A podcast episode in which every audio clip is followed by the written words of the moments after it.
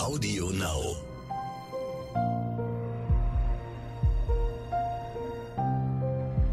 Verbrechen von nebenan. True Crime aus der Nachbarschaft.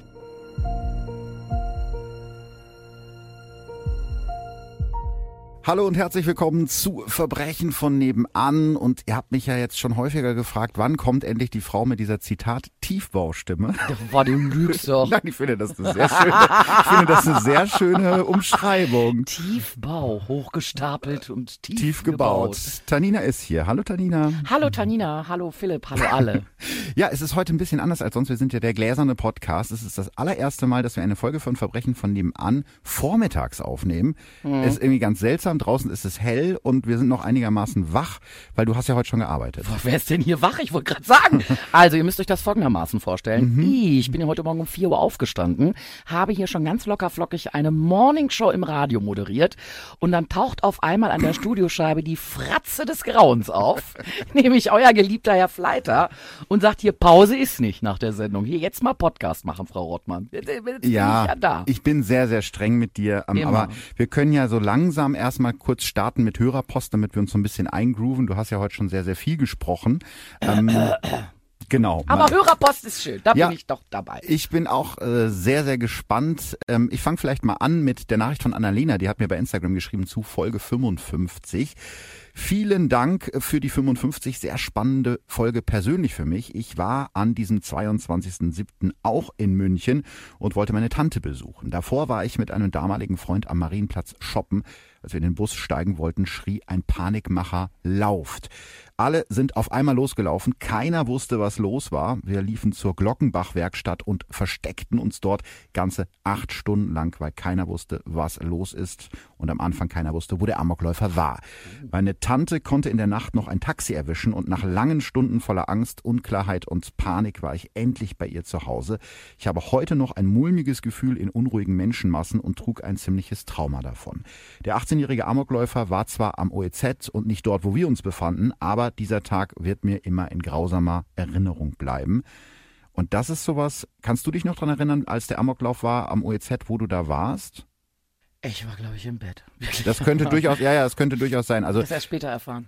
Ja, und das sind halt so Sachen, und äh, ich weiß nicht, ob dir das auch so ging oder auch nach, nach ähm, Breitscheidplatz, dass man dann immer so ein bisschen sich umguckt, wenn man irgendwo in Menschenmengen ist und denkt so, ah, wer könnte Ja, es denn, ne? Automatisch. Ist ganz komisch und man kann das irgendwie gar nicht, gar nicht Ja, man abstellen. checkt die Lage da, wenn man da hingeht, erst ganz anders ab. Man guckt erstmal so von allen Seiten, wo ist hier was? Wo stelle ich mich hin? Was ja Quatsch ist, weil als ob man das erkennen könnte, ne? Ja, und als ob das dann da, wo du gerade Ja. bist, passieren will. Aber naja, man weiß halt nicht. Ne? ja, das stimmt. Ähm, ich habe auch eine Nachricht hier bekommen äh, von der Sarah. Die schreibt auch bei Instagram zu Folge 50. Was war Folge 50? Das Horrorhaus von Höxter. Ach du liebes bisschen. Ähm, ja, Sarah schreibt, hallo Philipp, ich höre gerade die Folge 50. Ich habe damals die Geschichte sehr nah mitbekommen, weil die Mutter meines Kumpels sich mit diesem Wilfried über eine Kontaktanzeige kennengelernt und sogar getroffen hat. Ach du liebes bisschen. Einzig und allein ihr Bauchgefühl hat es verhindert, dass sie mit ihm nach Hause gefahren ist. Und ähm, er hat ihr damals genau diese Geschichte erzählt, dass er mit seiner Schwester in dem Haus wohnt. Man mag sich gar nicht vorstellen, was passiert wäre, wenn sie mit ihm nach Hause gefahren wäre. Sie sagt aber heute noch, dass er damals äh, sehr attraktiv für sie war und einen sehr positiven Eindruck bei ihr gemacht hat. Sie kann sich bis heute nicht erklären, warum sie nicht mit ihm mitgefahren ist. Wie gesagt, es war nur ein Bauchgefühl. Sehr berührende Ausführung und das Ganze mal so detailliert zu hören. Vielen Dank, Philipp, für diese imposante Folge 50. Du hast ja Fans. Ja, ich habe gestern noch mit jemandem äh, eine Doku geschaut über äh, das Horrorhaus und der hat auch dann sofort gesagt so, der sieht ja voll nett aus. Und das ist ja oft das Ding, ne? Man sieht das Bild und denkt so, ach ja Mensch, und kann sich überhaupt nicht vorstellen, dass das so ein heftiger Typ war. Ja, aber Mattis wissen wir mittlerweile, dass die Bösen keine vier Augen haben und äh, Das stimmt. 80 Narben im Gesicht. Außer Das- bei TKKG zum Da Beispiel. schon, da, ja. weil sonst würde man die ja nicht erkennen als die Richtig. Rebecca hat mir geschrieben zu Folge 47. Hallo Philipp, ich habe trotz der Triggerwarnung deine letzte Folge über Boris F. gehört, also die Folge über Tron. Ich war jetzt lange stationär in einer Klinik, da ich suizidale Gedanken habe und auch an Depressionen leide. Was ich dir nur sagen wollte, vielen Dank an dich und an Ralf, dass ihr das Thema so ernst nehmt und darauf so gut eingeht. Ich denke, das hilft vielen und es hat mir auch Kraft gegeben. Dankeschön, liebe Grüße, Charlotte. Hier steht noch PS, du bist mein Lieblingspodcast. Ja, also das sind, Ja. da kriegt man dann wirklich so ein bisschen Gänsehaut, wenn man solche Ja. Nachrichten liest, weil das so schön ist, ne? Also Ja. das ist einfach toll zu lesen. Ja, vielen Dank. Wir haben jetzt schon lange keine Hörernachrichten mehr vorgelesen, deswegen hat sich jetzt ein bisschen äh, gestapelt. Ich dachte, zumindest eine kleine Auswahl mal hier vorzustellen, ist vielleicht ganz spannend, aber jetzt wollen wir ja zum eigentlichen Fall kommen. Ja, wir sprechen heute über einen Mann, den die Presse damals Deutschlands ersten Internetkiller getauft hat. Und deshalb spreche ich am Ende der Folge nochmal mit einem Experten zu dem Thema Gefahren im Netz, nämlich mit Dr. Thomas Gabriel Rüdiger. Den kennt ihr vielleicht als den Cyberkriminologen.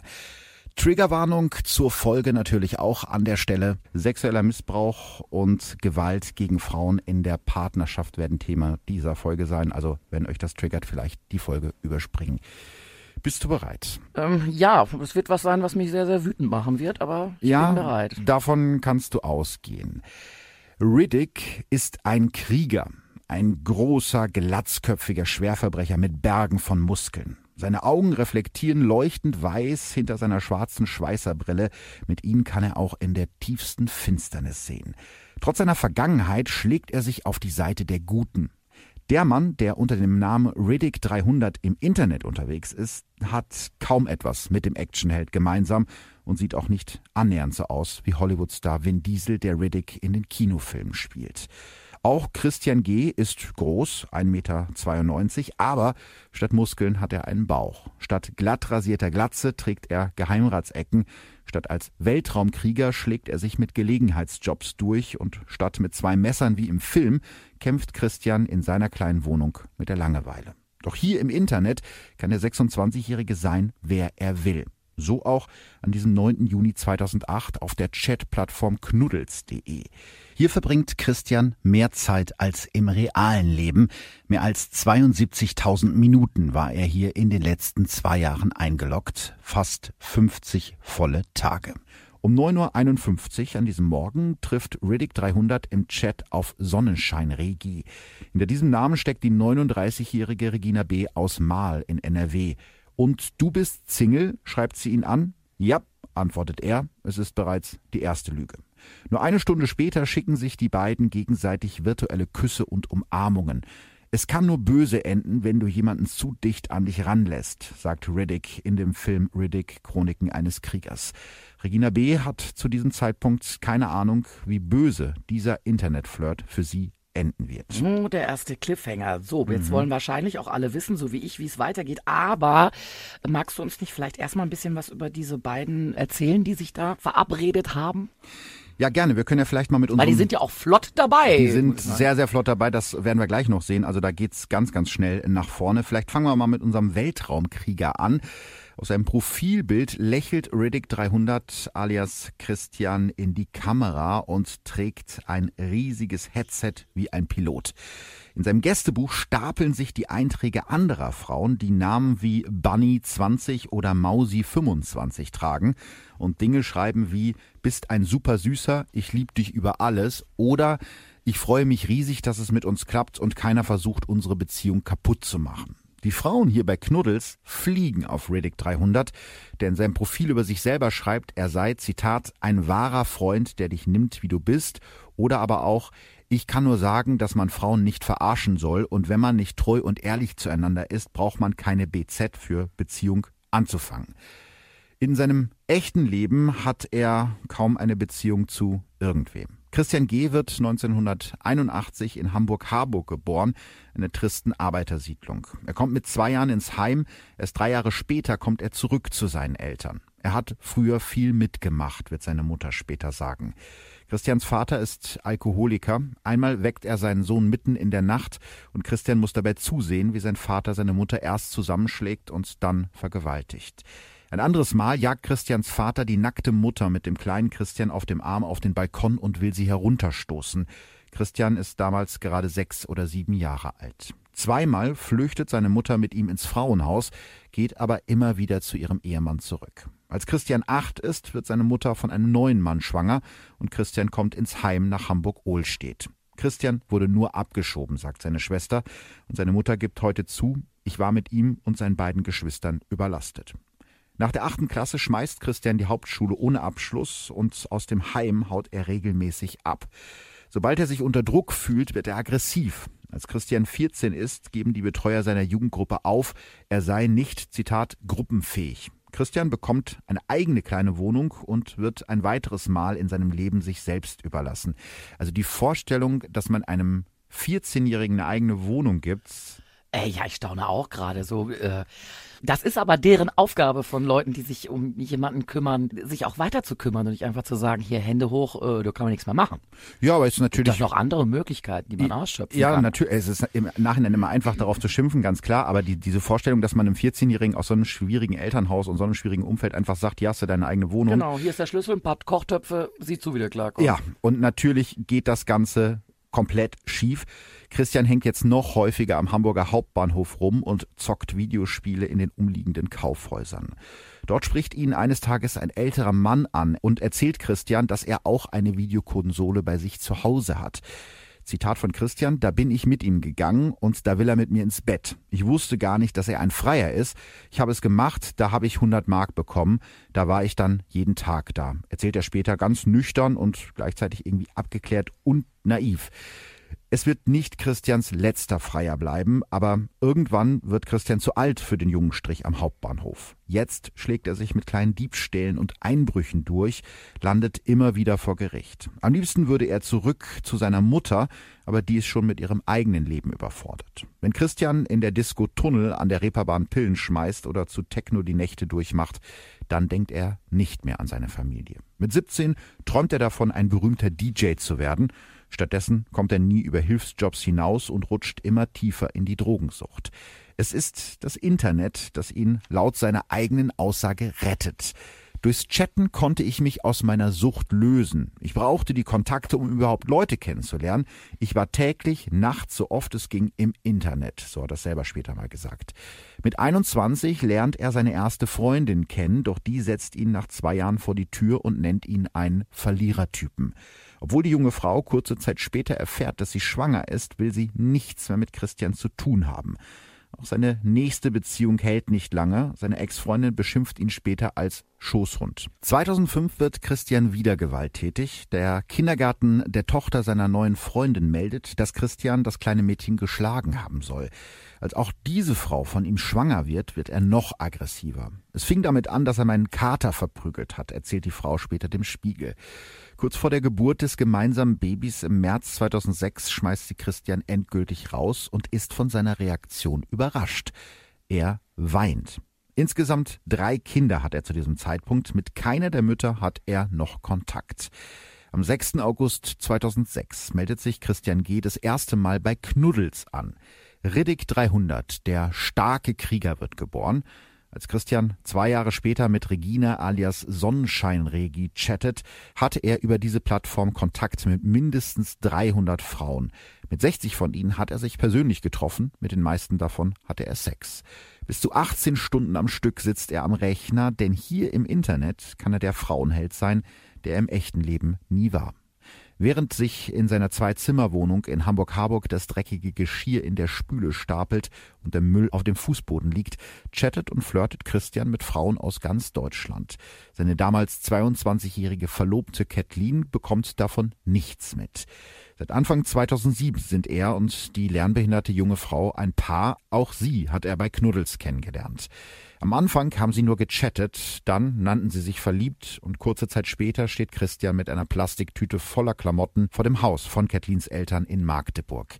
Er zieht zu ihrer Familie, aber das geht nur ein paar Monate gut, weil er fast die gesamte Zeit am Familiencomputer sitzt. Also verloben sich die beiden und ziehen gemeinsam in Christians alte Heimat Hamburg. Kathleen hat genau wie Christian keinen festen Job. Die beiden leben zusammen und doch aneinander vorbei. Ich liebe nur dich, schwört er ihr, und dann setzt er sich wieder an den Rechner und schreibt mit fremden Frauen, so wie am 9. Juni 2008 mit Regina B. Jetzt interessiert mich die natürlich auch. Was ist denn das für eine Frau? Ja, da kann man zusammenfassend sagen, dass ihr Leben im Prinzip ja genauso traurig ist wie das von Christian. Regina B. wird im Jahr 1969 in Mahl geboren und wächst in einer tristen Sozialsiedlung im Stadtteil Sinsen auf. Fast jeder, der hier geboren wird, will nur hier weg. Die wenigsten schaffen es.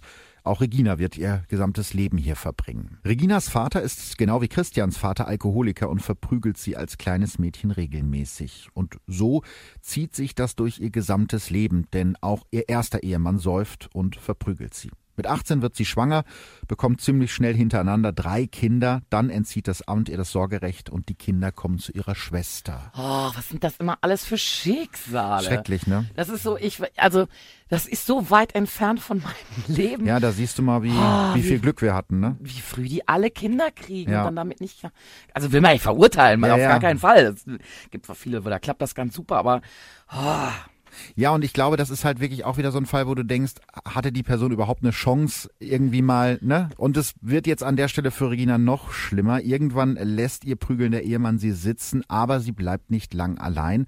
Kurz nach der Trennung heiratet sie den Vater des Freundes ihrer ältesten Tochter. Das Glück hält nur kurz. Der Mann stirbt 2007 an Krebs. Reginas Intelligenz ist leicht gemindert, deshalb steht sie unter Betreuung. Die 39-Jährige leidet unter einer abhängigen Persönlichkeitsstörung.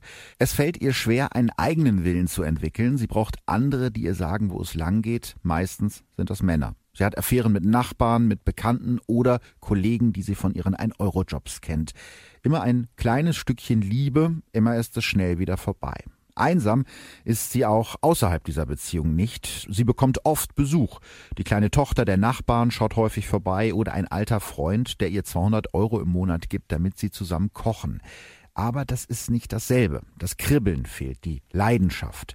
Im Juni 2009 hat Regina erst seit zwei Monaten einen Internetzugang. Ihre Kinder haben ihr von Knuddels erzählt, also hat sie sich dort angemeldet. Bis zu 35 Stunden die Woche verbringt sie mittlerweile im Flirtbereich der Seite und lernt dort immer neue Männer kennen. Einer ist erst 20, erzählt sie ihren Freundinnen und ist stolz darauf, so einen jungen Hüpfer ins Bett bekommen zu haben.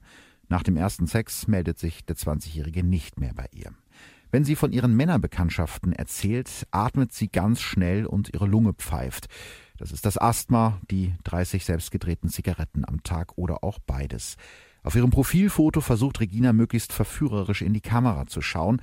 Sie lächelt nicht. Vielleicht auch, weil sie kaum noch Zähne im Mund hat. Sie hat so große Angst vom Zahnarzt, dass sie seit Jahren nicht mehr da war. Deshalb lispelt sie leicht beim Sprechen, aber das hört im Chat ja keiner. Regina nennt sich Sunshine Regi nach dem 1983er Sommerhit von Late Beck. Das klingt nach Sonne und nackter Haut in der Karibik und nicht nach einem Sozialbau in Malsinsen. Ich hätte da mal kurz eine Frage. Mhm. Jetzt hast du ja die ganze Zeit erwähnt, die, Regina und Christian lernen sich bei Knuddels mhm. kennen. Mir sagt das nichts. Ich glaube, das, das gibt's auch mittlerweile gar nicht mehr. Können wir mal kurz erklären, was da so diese Börse ausmacht? Also an wen richtet die sich denn genau? Da gibt's ja, du ja. hast ja elitepartner.de, da weißt du hier, ja. da, Herr Doktor, wir lernen uns mal kennen. Oder Herr Anwalt, was, was war Knuddels? Also Knuddels gibt es tatsächlich noch, aber ähm, ja, so. ich glaube, die meisten sind heute eher auf anderen äh, Börsen unterwegs. Zu dieser Zeit allerdings, als die Geschichte spielt, ist Knuddels eine der größten Chatseiten in Deutschland mit knapp zwei Millionen Nutzern. Zum Vergleich, Facebook, das in Deutschland im März 2008 an den Start geht, hat zu diesem Zeitpunkt etwa 1,2 Millionen Nutzer, also nur die Hälfte. Knuddels kleiner Ausflug in die Unternehmensgeschichte wird 1999 in der badischen Kleinstadt Ettlingen gegründet, ursprünglich für Kinder und Jugendliche. Also, die hatten das ihrer Mama ja auch erzählt. Ja, genau. Und, und, und so sieht dieser Chat irgendwie auch aus. Ne? Die Frauen bei Knuddels, die nennen sich Baby, Mausi, Engel oder Teufelchen und die Männer nennen sich halt Boy, Bärchen, Lover oder Warrior, also Krieger. Und etwa zehn Prozent der Nutzer werden für jeweils einen Monat zum Stammi, also zum Stammchatter ernannt.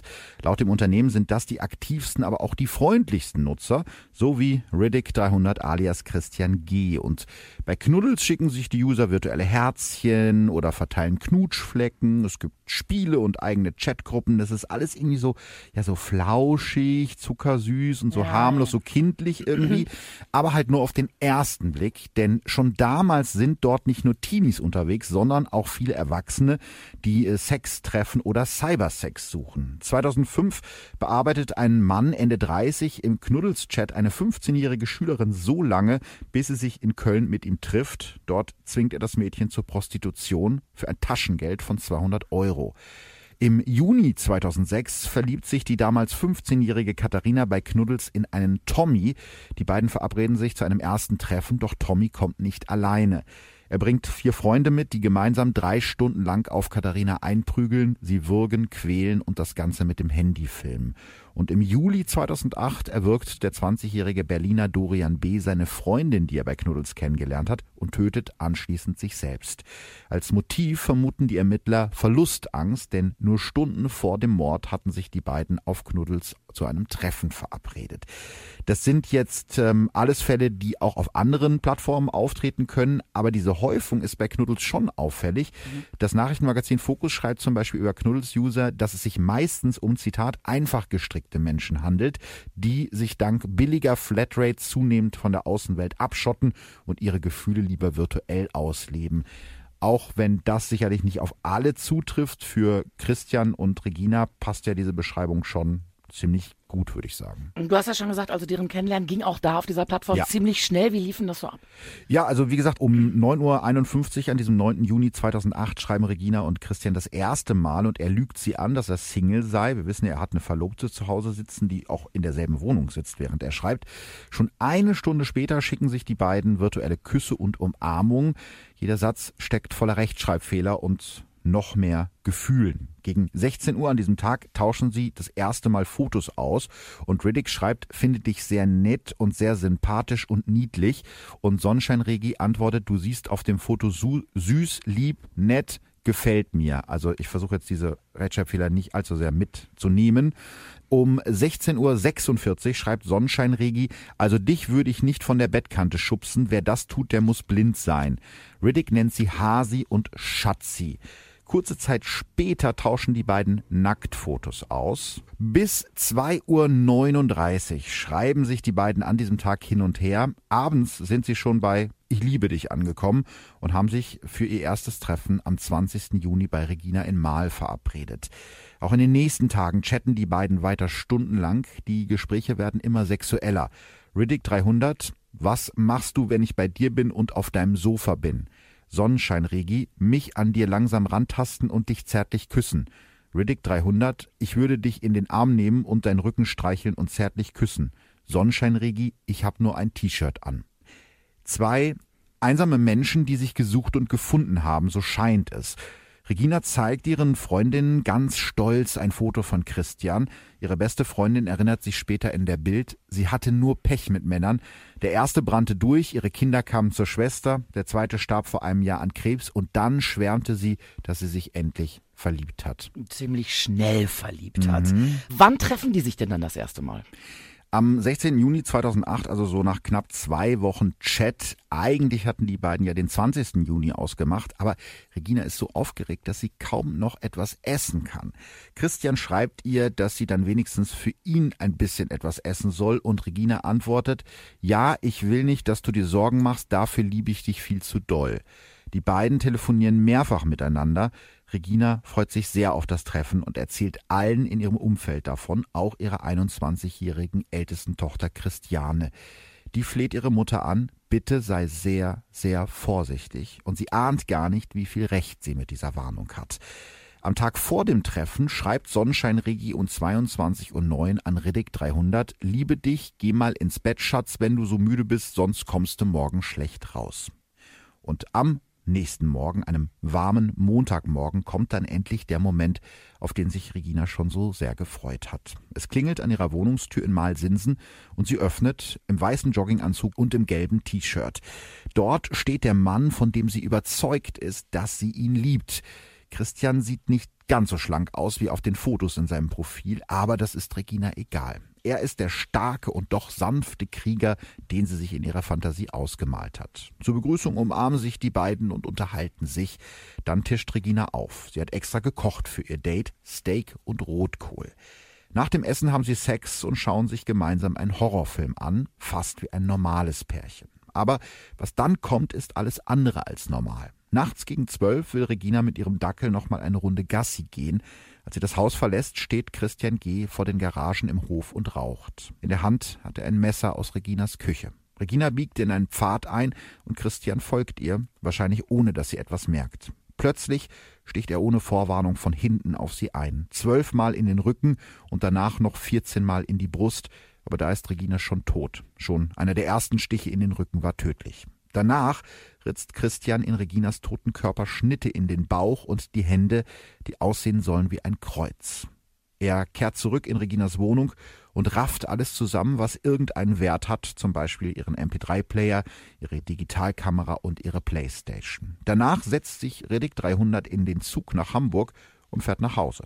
Währenddessen schickt er SMS-Nachrichten an andere Frauen, die er von Knuddels kennt, zum Beispiel an die fünffache Mutter Doris G. aus Thüringen. Mit ihr verabredet er sich für den nächsten Tag. Morgen, mein Schatz, ich liebe dich sehr doll. Hatte schon einen Traum, dass wir beide geheiratet haben und zusammen ein Kind hatten. Auf einmal wurde ich wach. Wein. Zu Hause in Hamburg feiert Christian mit seiner Verlobten ihren 22. Geburtstag. Er nimmt sie in den Arm, gratuliert ihr, die beiden haben Sex und schlafen dann gemeinsam ein. Nichts weist darauf hin, dass er vor wenigen Stunden eine andere Frau ermordet hat. Jetzt gehe ich mal davon aus, dass die Polizei dem wirklich ziemlich schnell auf die Spur gekommen ist. Der hat ja offensichtlich äh, nicht mal seine ganzen Nachrichten gelöscht. Ja, ja, aus Verbrechersicht hat er sich nicht besonders schlau angestellt. Schon am nächsten Tag, also am Tag nach dem Mord, findet ein Fußgänger die Leiche von Regina B. an der Bundesstraße 51 in Mahl am Rand einer Heuwiese. Regina liegt auf dem Rücken und trägt noch ihren weißen Jogginganzug. Ihre Jacke und das Shirt sind bis zum Brustansatz hochgeschoben. Die Gerichtsmediziner zählen insgesamt 26 Messerstiche und entdecken außerdem leichte Würgemale an Reginas Hals.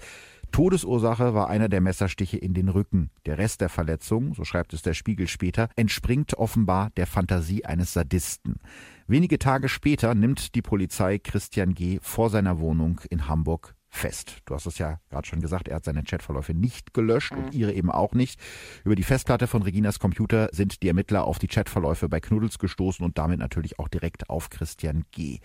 Am 20. Juni, also drei Tage nach dem Mord, hatte Christian schon das nächste Date geplant. Er will seine Chat-Bekanntschaft Blondie in Thüringen treffen. Hinter Blondie verbirgt sich die fünffache Mutter Doris G., der er ja schon auf der Zugfahrt nach dem Mord an Regina bei WhatsApp geschrieben hat, wie sehr er sie liebt. An diesem Tag wartet Doris in Thüringen vergeblich auf ihre Chatbekanntschaft. Insgesamt fünfmal ruft sie Christian an, aber der geht nicht dran, denn zu diesem Zeitpunkt haben die Ermittler ihn bereits in Hamburg vor der Wohnung seiner Mutter festgenommen. Und es dauert nicht lange, bis die Ermittler herausfinden, dass es noch ein zweites Todesopfer gibt. Im Ernst jetzt? Und zwar nur ganz kurz vorher. Das ist halt so das Krasse daran. Elf Tage vor dem Date mit Regina trifft sich Christian in Stade bei Hamburg mit Jessica K. Jessica kommt ursprünglich aus Berlin, ist arbeitslos und 26 Jahre alt. Die junge Frau mit den rot gefärbten Haaren leidet unter einer Borderline-Störung. Der Stern beschreibt sie so, Sie sehnt sich nach Nähe, aber sobald sie Nähe spürt, hält sie sie nicht lange aus. Immer wieder hat Jessica Beziehungen mit Männern, keine hält länger als ein paar Wochen. Sie ist im Internet als Baby Love unterwegs und lernt dort auf einer Flirtseite Rosenboy 0207 kennen. Der Mann, der ihr da unter dem romantischen Namen so zärtlich von der großen Liebe vorschwärmt, ist Christian G. Die beiden chatten miteinander und verabreden sich nach nur einem Tag bei Jessica zu Hause in Stade. Dort kennt Christian G. sich aus.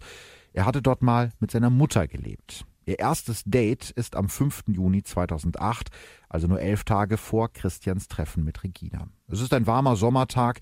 Die beiden sitzen in der Fußgängerzone von Stade vor einem Eiscafé und quatschen stundenlang, wie Christian später sagen wird. Jessica hat sich für dieses Treffen extra schick gemacht. Sie trägt eine weiße Bluse und eine bunte Handtasche. Ihre Haare hat sie hochgesteckt. Christian B. ist eher lässig gekleidet. Er trägt ein dunkles Shirt und eine weite Cargohose. Nach dem Besuch in der Eisdiele wollen die beiden Geld abheben und gehen zur Filiale der Deutschen Bank in der Breiten Straße. Jessica versucht es mit einem Betrag von 5 Euro, aber nicht mal die bekommt sie ausgezahlt. Ihr Konto ist zu leer. Auf den Überwachungsbildern der Kameras im Schalterraum sieht man die beiden eng nebeneinander stehen. Jessica wirkt ein bisschen verloren, der massige Christian steht hinter ihr und hat die Hände in die Hüften gestemmt. Es ist das letzte Mal, dass Jessica K. lebend gesehen wird. Nach dem Besuch in der Bank, so sagt es Christian G. später aus, will Jessica Sex mit ihm und zwar unter freiem Himmel, weil das Wetter so schön ist. Die beiden gehen auf eine abgelegene Wiese. Christian erzählt Jessica laut eigener Aussage, dass er ihren Freund über ihr Date informiert habe. Daraufhin soll Jessica ausgerastet sein und ihn geschlagen haben. Christian will ihr nur einmal kurz fest an den Hals gegriffen haben. Wenige Sekunden später ist Jessica tot. Carotis Sinus Reflextod nennen das die Mediziner. Durch starken Druck auf eine bestimmte Stelle an der Halsschlagader kommt es zu einer Verminderung der Herzfrequenz und des Blutdrucks der zum Herzstillstand führen kann. Ein Unfall, so wird es später Christians Verteidiger erklären. Als Jessica am Boden liegt, misst Christian noch schnell ihren Puls, dann bekommt er Panik. Er nimmt ihre Geldbörse und ihr Handy mit und haut ab. Mit dem Zug fährt Christian zurück nach Hamburg, zurück zu seiner Verlobten und zurück zum Chatten im Internet. Dort in Hamburg lernt er bei Knuddels vier Tage später Regina B. alias Sonnenscheinregi kennen, sein nächstes Opfer. Das traurige Ende von Jessicas Leben klärt sich erst nach zwei Wochen. Am 19. Juni entdeckt ein Obstbauer, der gerade seine Wiese bei Stade mähen will, eine stark verweste Leiche. Ein Labrador der Polizei führt die Ermittler dann vom Leichenfundort zum Bahnhof von Stade und danach zu einer Bankfiliale. Auf den Bildern der Überwachungskameras sehen die Ermittler Jessica gemeinsam mit Christian G. am Geldautomaten. Er ist es, dessen Spur der Polizeihund bis zum Bahnhof von Stade verfolgt hat, wo Jessica ihn zu Beginn ihres Dates abgeholt hat. Haben die Ermittler einen Serienmörder gefasst? Ja, genau, das ist die Frage. Also vorher, wenn ich das richtig verstanden habe, hat er sich ja ständig gedatet, gechattet mhm. und ich weiß nicht, wie viele Frauen, nichts passiert und auf einmal häuft sich das so. Ist der Polizei denn vorher nicht oder irgendwem aufgefallen, dass der Typ gefährlich ist? Ja, also das ist aufgefallen, aber das kommt halt erst später raus. Zeugen beschreiben Christian G. als aufbrausenden Typen, dessen ganzer Körper bebt, wenn ihm etwas nicht passt. Seine eigene Mutter sagt über ihn in einem Interview bei Spiegel TV, er wird schnell aggressiv, wenn man ihn unter Druck setzt, dann wird er richtig ausfallend. Da ist zum Beispiel die Geschichte von einer seiner weiblichen Chatbekanntschaften, einem jungen Mädchen. Christian will bei diesem Mädchen einziehen und steht eines Tages mit unbezahlten Flugtickets nach Mallorca vor ihrer Tür. Doch seine Chatbekanntschaft will nicht, ihr geht das alles viel zu schnell und sie macht mit ihm Schluss. Daraufhin rastet der 99 Kilo Mann aus und versucht ihre Tür einzutreten. Im September 2006 wird Christian von einer Chatbekanntschaft aus Lüneburg angezeigt, die behauptet, er habe sie vergewaltigt. Christian streitet alles ab und das Verfahren wird eingestellt. Von all diesen Dingen ahnen die Frauen, mit denen Christian sich im Internet verabredet, natürlich nichts. Jetzt haben die Ermittler Christian Geher mittlerweile festgenommen. Da sind wir ja. Mhm. Was, ähm, ja, was sagt er denn zum Tod dieser beiden Frauen? Erstmal sagt er ziemlich wenig. Er behauptet, die beiden Frauen sozusagen ja, versehentlich getötet zu haben. Jessica will Christian im Streit nur kurz gewürgt haben, das habe ich ja eben schon erzählt. Und auch bei dem Date mit Regina soll es einige Tage später zum Streit gekommen sein, so sagt er das aus.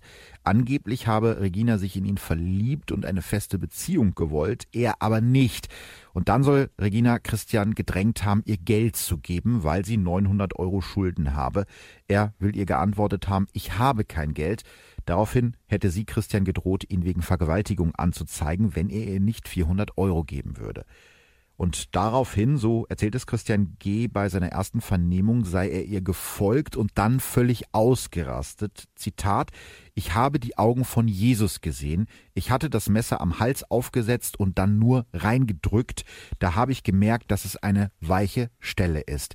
Ich weiß noch genau, dass die Augen zu mir sprachen und meine Hände das Messer führten. Ach du liebes bisschen. Ja, also es ist irgendwie, What? ja, diese, diese Tat ist so sinnlos und auch so diese Ausführung, da, da passt irgendwie nichts zusammen und Hier verwirrt mich auch ganz viel. ja, ja, ja, also das ist einfach nur sehr, sehr schwer nachzuvollziehen und Christians Anwalt Burkhard Beneken sagt damals dem Stern, es ist meinem Mandanten sehr wichtig, dass alle wissen, dass er kein verrückter Internetserienkiller ist. Das Internet sei schließlich seine Familie. Das klingt aber sehr traurig. Ja, es ist total traurig. Also, dass das jetzt seine allergrößte Sorge ist, nachdem Ja. er zwei Frauen getötet hat, dass sein Ruf im Internet schön ist.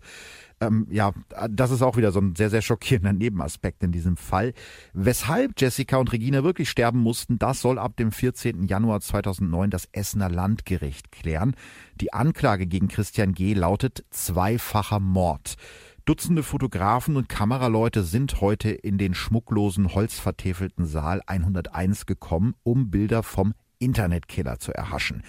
Christian G. versteckt sich nicht, er schaut eher gleichgültig in die Kameraobjektive, vielleicht weil ihn sowieso schon so viele aus dem Internet kennen. Als es um die Taten gehen soll, sitzt Christian ein wenig verloren da und schaut auf seine eigenen Hände. Es fällt ihm schwer, die richtigen Worte zu finden oder auch nur seine eigene vorbereitete Erklärung vorzulesen. Das übernimmt dann sein Verteidiger Burkhard Beneken. In der Erklärung gibt Christian zu, die beiden Frauen getötet zu haben, Jessica aus Versehen und Regina im Affekt. Er betont dabei mehrfach, dass er mit 150 Frauen gechattet und sich mit vielen von ihnen getroffen hätte und die würden ja alle noch leben. Ja, alle bis auf Regina und Jessica. Abgesehen davon bleibt Christian G. bei seiner Geschichte. Regina soll versucht haben, ihn mit den Vergewaltigungsvorwürfen zu erpressen. Zitat, ich habe mir dann gedacht, dass Regina unbedingt zur Vernunft kommen muss und ich diese Erklärung so nicht stehen lassen kann. Ich habe mir auch gedacht, sie darf dies nicht im Internet verbreiten. Da haben wir es ja schon wieder, ne? Also seine größte Sorge ist, dass irgendwer im Internet irgendwas Schlechtes über ihn schreibt. Also der Horizont ist natürlich sehr, sehr klein. Ja, definitiv. Ja, ja, Der ja. unterwegs ist. Ne? Also, und das ist dann für ihn eine Begründung, eine dreifache Mutter mit insgesamt 26 Messerstichen zu töten. Und hier auch ein Zitat aus dem Prozess von ihm. Ich fühlte mich ferngesteuert. Ich kann nur sagen, wenn Regina nicht solche Sachen zu mir gesagt hätte, insbesondere mich nicht als Vergewaltiger angesprochen hätte, wäre sie heute ganz sicher noch am Leben. So erklärt er es vor Gericht. Also, auch das ist natürlich eine Sache, warum sollte das Opfer daran schuld sein, dass sie ermordet wurde? Solche Sachen finde ich grundsätzlich sind ja einfach völlig krank. Sowas gibt's ja auch in Partnerschaften. Ja. Ne? Was weiß ich, der Mann rastet aus, muss ja nicht gleich Schläge oder irgendwie Ja. sowas sein und sagt dann, du hast mich dazu getrieben. Ja, ja. Nein, da bist du selber für verantwortlich. Ja. Zum Schluss bist du verantwortlich und nie jemand anders. Du hast das in mir ausgelöst. Ich könnte mir einfach vorstellen, dass das eine Verteidigungstaktik ist, zu sagen, er hat im Affekt gehandelt, damit man dann irgendwie sich da aus den Mordvorwürfen rauswurschteln kann und sagen kann, der war nicht Herr seiner Sinne und er war in so einer ganz außergewöhnlichen Situation, dann ist es vielleicht nur Totschlag. Der Staatsanwalt zum Beispiel, der glaubt ihm diese Vergewaltigungsgeschichte nicht, unter anderem, weil Regina solche Forderungen vorher noch nie an eine ihrer Internetdates gestellt hat. Auch die Erklärung des plötzlichen Blackouts nimmt er dem Angeklagten nicht ab und sagt, es sei geradezu pervers, im Zusammenhang mit Gewalttaten von Jesus zu reden. Auch mit Jessica gab es ja Christians Aussage nach Streit. Dabei will er ihr ja nur ein einziges Mal fest an den Hals gefasst haben. Ein, wie er sagt, Zitat, Unglücksfall. Allerdings muss man sagen, in diesem Fall ist es für die Staatsanwaltschaft sehr schwierig, ihm das Gegenteil zu beweisen, denn Jessicas Leiche ist schon so verwest, dass die Todesursache nicht mehr korrekt bestimmt werden kann. Auch das Blut von Jessica, das die Ermittler unter Christians Schuhen entdeckt haben, hilft nicht viel. Man würde jetzt auf den ersten Blick denken, okay, wenn er Blut von ihr unterm Schuh hatte, dann kann das ja mit dem nur mal kurz an Hals fassen irgendwie nicht passen. Aber Christian behauptet einfach, Jessica habe Nasenbluten gehabt und das lässt sich eben nicht mehr überprüfen und damit auch nicht widerlegen. Das Urteil gegen Christian G. fällt am 31. März 2009. Den Tod von Jessica wertet das Landgericht Essen als Körperverletzung. Durch den schlechten Zustand von Jessicas Leiche lässt sich nicht mehr nachweisen, ob Christian G. die junge Frau wirklich getötet hat. Anders sieht es beim Tod von Regina aus. Hier lautet das Urteil Mord. Christian G. wird zu einer lebenslangen Freiheitsstrafe verurteilt, allerdings ohne die von der Staatsanwaltschaft geforderten besonderen Schwere der Schuld. Das bedeutet, dass Christian nach 15 Jahren Haft aus dem Gefängnis entlassen werden könnte. Laut Gutachten ist Christian G. voll schuldfähig. Er kommt also in eine normale JVA. Vor allem Reginas älteste Tochter macht sich bis heute Vorwürfe. In einem Interview mit Stern Crime sagt sie, dass sie ihre Mutter vor dem Treffen mit ihrer Internetbekanntschaft hätte abhalten sollen. Auf der anderen Seite habe sie ihre Mutter noch nie so glücklich erlebt wie vor dem Treffen mit Christian G. alias Riddick 300. Ja, wenn du verliebt bist und die rosarote Brille da aufsitzt und, und, du kriegst so viel Süßholz geraspelt, ja Gott, da kann doch, ja. man kann nur beim Treffen aufpassen und ja, ja, schlimmer Fall. Hat man seitdem noch mal irgendwas gehört oder äh, ist ihr da die Gefängnistür zu und das war's? Na, man hat ein bisschen noch was gehört. Also nach meinen Informationen sitzt Christian G. aktuell noch in Haft. 2016 taucht sein Name das letzte Mal in der Öffentlichkeit auf. Da sitzt er bereits seit acht Jahren im Hamburger Gefängnis Fuhlsbüttel, genannt Santa Fu. Die Bild berichtet damals, dass Christian einen Mitgefangenen bedroht haben soll. Angeblich hat er ihm gesagt, ich bring dich um wie meine Mädchen. Zu weiteren Ermittlungen kommt es aber meines Wissens nach nicht. Das Internet bleibt für Christian auch im Gefängnis der Ort, an dem er sich am wohlsten fühlt. Als er gerade erst in U-Haft sitzt, also ganz kurz nach den Morden, bittet er eine Bekannte, für ihn nachzuschauen, was seine Chatbekanntschaften auf den verschiedenen Chatportalen über ihn schreiben. Was sagen die denn jetzt bei Knuddels über mich?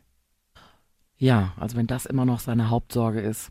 Ja, da hat er sich so eingegroovt, ne? Das war ja auch sein Leben. Er hatte ja sonst nicht groß jobmäßig irgendwas am Start, ja. Ich überlege gerade schon die ganze Zeit bei diesem Fall, okay, an der Stelle, wie kann man sich davor schützen? Es ist mhm. doch total schwer, sich vor sowas zu schützen du hast mit Sicherheit im Internet schon mal jemanden kennengelernt, den getroffen. Klar. Als Frau machst du es nochmal ganz ja, anders. Ja. Weißt du, wir sagen auch zu unseren, also erstmal kommt eine Internetbekanntschaft nicht zu mir nach Hause. Ja, so. ganz klar. Dann äh, gehe ich aber auch nicht zu dem nach Hause. Also trifft man sich, was weiß ich, geht spazieren durch den Park. Dann gibt's ja auch noch die Möglichkeit, dass du eine Freundin engagierst, die dann vielleicht nach einer Stunde mal anruft. Habe ich auch schon mal gemacht. Weißt du, ja. da ist vielleicht was. Ja, aber dann triffst du dich mit jemandem zweites Mal, drittes Mal und irgendwann bist du bei dir zu Hause. Und dann kann dir auch was passieren. Ja, klar. Kannst dich da nicht verschützen, wenn du dein Herz öffnest und wenn du bereit bist, jemanden kennenzulernen. Ja, aber das kann dir ja auch mit deinem langjährigen Verlobten passieren oder mit deinem Ehemann. Also die, diese Gefahr, ich glaube, das lässt sich fast gar nicht komplett vermeiden. Das geht gar Nein, nicht. du kannst jetzt auch nicht sagen, diese Frauen sind dumm. Nee, überhaupt nicht. Gar nicht. Das hätte, also klar, natürlich, man kann im Nachhinein sagen, man hätte mehr Sicherheitsvorkehrungen treffen können und so, aber das ist schon was, das ist, glaube ich, das Schlimme daran, was jederzeit und fast jedem passieren kann. Es sei denn, man schließt sich zu Hause ein und sagt, ich treffe mich mit gar keinem. Mhm was ich in dem Fall so, was mich so unbefriedigt, sage ich mal, zurücklässt oder so unzufrieden besser gesagt, es gibt nicht mal den Ansatz einer Erklärung. Das war, der, der Christian ist natürlich in, wie du schon gesagt hast, vielleicht so eine, so eine Art gescheiterte Existenz. Also der hat ein ganz trauriges Leben gehabt, da ist ganz viel äh, schief gelaufen, der hat nur dieses Internet, das ist sein Ding so und er trifft sich mit Frauen und bekommt da diese Bestätigung, dass die ihm alle schreiben, du bist ein ganz toller.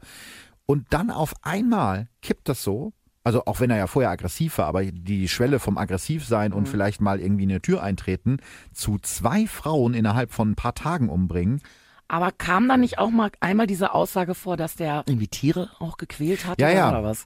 Ja, ja. Weil solche Fälle kennt man ja auch. Mhm. Das, da, ich weiß nicht, ist das dann Veranlagung oder so, aber solche Fälle kennt man ja auch, wo Kinder schon die Katze gequält haben ja. und einfach die Empathie nicht hatten für ein anderes Lebewesen. Und das, das haben vielleicht manche einfach auch. Und dann steigert sich, dass man dann irgendwann aggressiv wird Menschen gegenüber, weil die einfach gar nicht sich reindenken können, sondern dass ihnen das eine Lust bereitet oder sie nicht anders können. Da ist ja manchmal schon so ein, so ein erster Baustein gelegt. Ja, das ist wahrscheinlich so. Also das ist dann so schrittweise und vollzieht sich meistens irgendwie hinter der Stirn. Das heißt, man bekommt es nicht mit.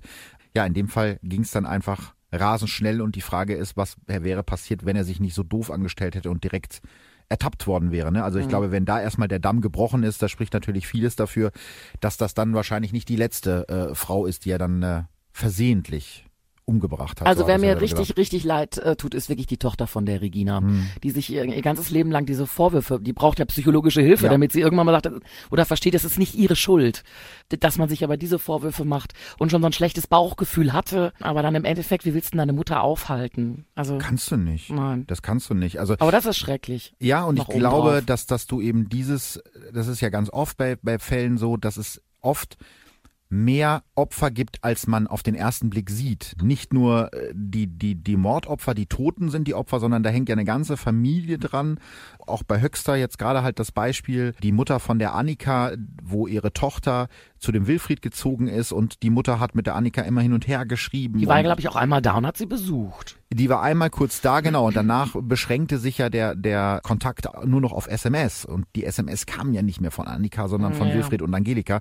Und was meinst du, was die Mutter jetzt noch nach der ganzen Zeit, die denkt doch immer noch, wäre ich mal damals hingefahren? Hätte Mhm. ich was anders machen können? Wie konnte ich das zulassen und diese ganzen Sachen? ja, mit Also, sowas zurückzubleiben, das ist wirklich dann auch hart. Ja, Zusätzlich noch. das ist so. Und ähm, so wird's auch in diesem Fall sein. Fand ich mal eine etwas andere Geschichte, als ich die bis jetzt äh, so erzählt habe. Auch mal eine andere, ein anderes Milieu, ohne das jetzt abwerten zu meinen.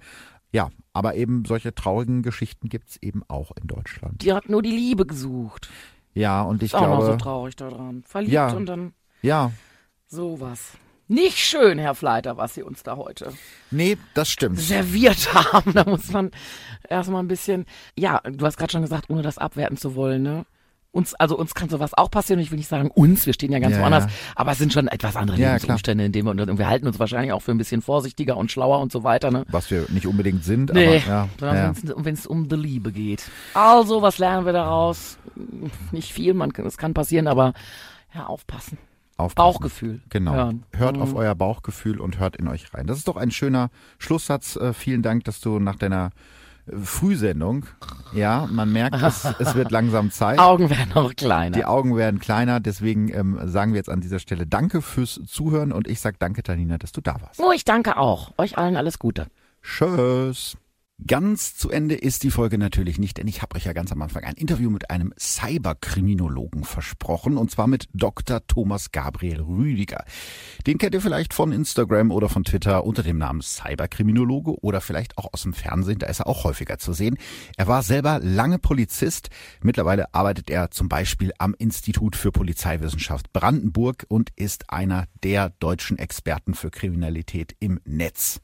Genau deshalb habe ich ihm einige Fragen gestellt.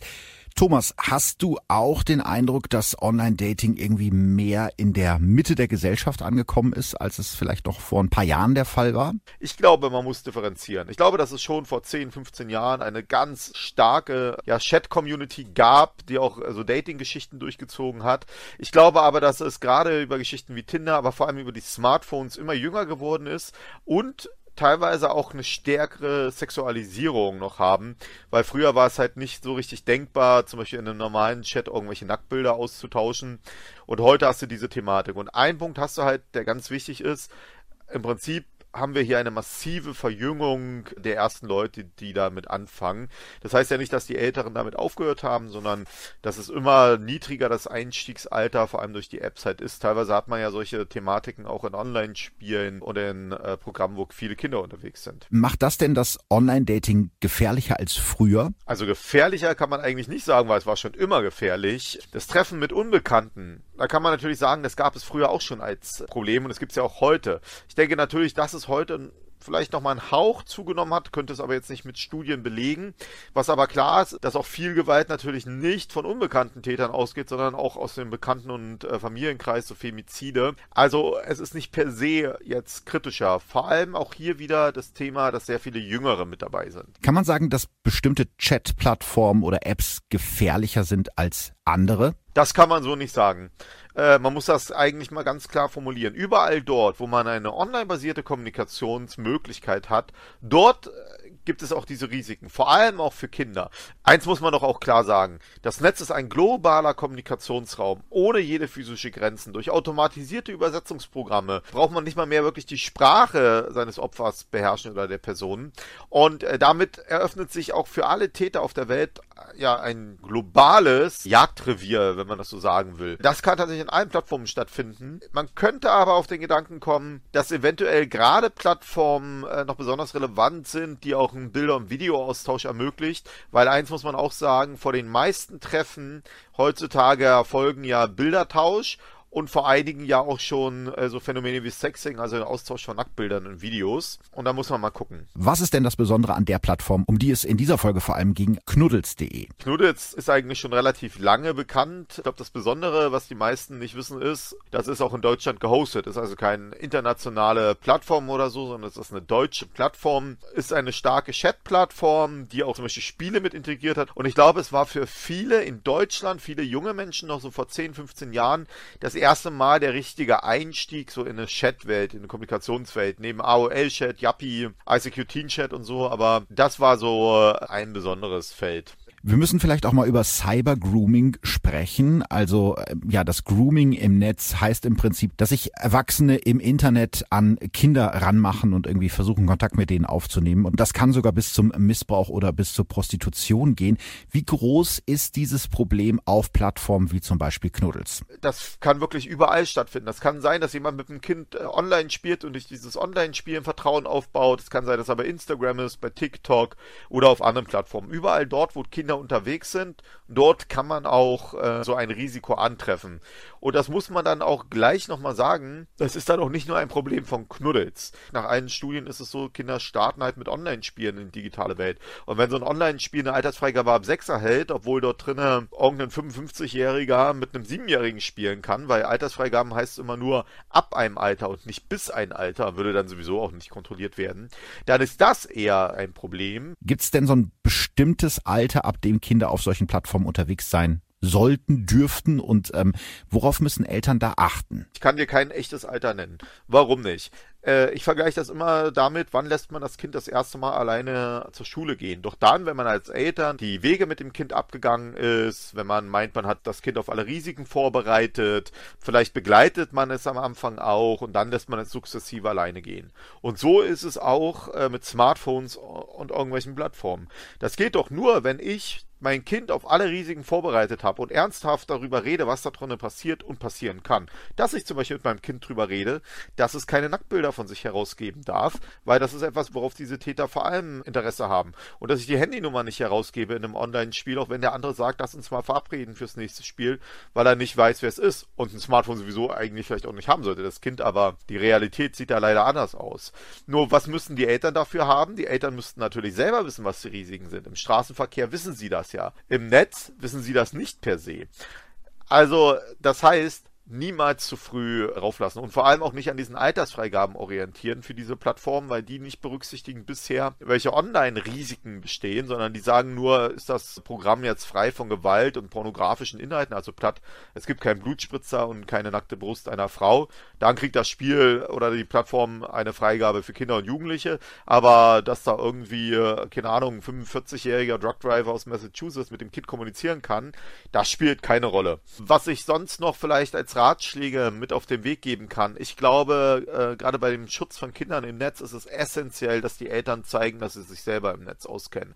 Wenn also das Kind kommt und zum Beispiel Brawl Stars spielen will oder Clash Royale oder so, dann wäre aus meiner Sicht immer das Erste, was Eltern machen müssen, das Programm selber nehmen, es installieren, zwei Wochen lang jeden Tag eine halbe Stunde spielen, um das Wissen aufzubauen, dann mit dem Kind drüber reden zu können und nicht nur zu sagen, ich habe da einen Vortrag gehört oder ich habe mal einen Medienbericht gelesen, sondern selbst Erfahrungen weiterzugeben. Und das gilt natürlich auch für Instagram. Ich finde es immer schwierig, wenn man irgendwie was von Instagram einem Kind erzählen will und selber das gar nicht nutzt. Und ja, das führt aber auch übrigens noch zum anderen Phänomen, wenn Eltern zum Beispiel bei Instagram oder im WhatsApp Profilbildern ihre Kinder posten, dann sind sie auch schlechte Vorbilder, weil wie würdest du mit deinem Kind drüber reden, diese Bilder und Videos nicht rauszugeben, sich nicht mit Fremden zu treffen, wenn du gleichzeitig bei WhatsApp und im Instagram-Account wie wild deine Kinder postest. Also das gehört dazu, also Experte werden, Ansprechpartner sein, Vertrauensperson sein und Vorbild sein für dein Kind bei Netzthemen. Aber ich glaube, nicht nur Kinder sollten vorsichtig sein, auch wir als Erwachsene. Worauf müssen wir denn achten beim Flirten auf so Dating-Plattformen oder Apps? Ich meine, ich könnte jetzt irgendwie sagen, gibt keine Nacktbilder und Videos und so heraus, aber man muss halt auch realistisch sein. Das wird kaum auf offene Ohren treffen, weil Sexting halt mittlerweile tatsächlich ja Standard mitgeworden ist. Und da kann ich nur sagen, gibt keine Bilder und Videos heraus, wo man euch erkennen kann. Ja, also wo man klar erkennen kann, dass du das bist, dass du notfalls immer abstreiten kannst, so ein bisschen wie so Safer Sexting. Wichtig ist auch, ich würde nie zu viele Daten rausgeben und wenn man sich wirklich mit jemandem trifft, kann ich auch nur sagen, ich würde immer jemanden in Hinterhand haben, aber selbst das, dann hat man sich beim ersten Treffen jemanden in Hinterhand, man weiß, kennt ihn ja trotzdem nicht. Auch beim zweiten Treffen könnte es ein Problem sein. Aber dass immer jemand weiß, wo du bist und mit wem du dich verabredet hast. Und vielleicht noch zum Thema der digitalen Risiken, zum Beispiel auch bei Roman Scamming, also wenn Frauen so eine Heiratsschwindel-Style so ein bisschen unterliegen. Ich finde, es ist immer ein guter Ratschlag zu sagen, wenn es dir peinlich ist, jemanden zu erzählen, wie der Kontakt zustande gekommen ist, dass man den noch nie getroffen hat und der jetzt Geld will oder so, dann sollte man es auch lassen. Also man so, ich finde, man sollte solche Geschichten auch mit seinen besten Freunden ganz locker unterhalten können, um sich auszutauschen. Und wenn das schon unangenehm ist, weil man denkt, ach, die sagt jetzt wieder, wie konntest du den da kennenlernen und da und da, dann ist meistens aus meiner Sicht auch irgendwas dran. Und zum Abschluss natürlich nochmal die Frage, darüber haben Tanina und ich ja auch gerade schon gesprochen. Was ist wichtig beim ersten Treffen im realen Leben? Ja, wie gesagt, trifft dich nie alleine, also Sprich, nie ohne dass jemand weiß, wo du bist. Triff dich immer in belebten Räumen. Achte darauf, dass du ungefähr weißt, mit wem du dich auch triffst. Ja, und pass auch darauf auf, was du trinkst, weil K.O.-Tropfen sind auch tatsächlich ein Thema. Das sind so ein paar Ratschläge, die ich geben kann. Vielen Dank für die Infos an Dr. Thomas Gabriel Rüdiger, den Cyberkriminologen. Und euch natürlich danke fürs Zuhören. Tschüss. Verbrechen von nebenan. True Crime aus der Nachbarschaft. Mehr Infos und Fotos zu unseren Fällen findet ihr auf unserer Facebook- und unserer Instagram-Seite. Audio Now.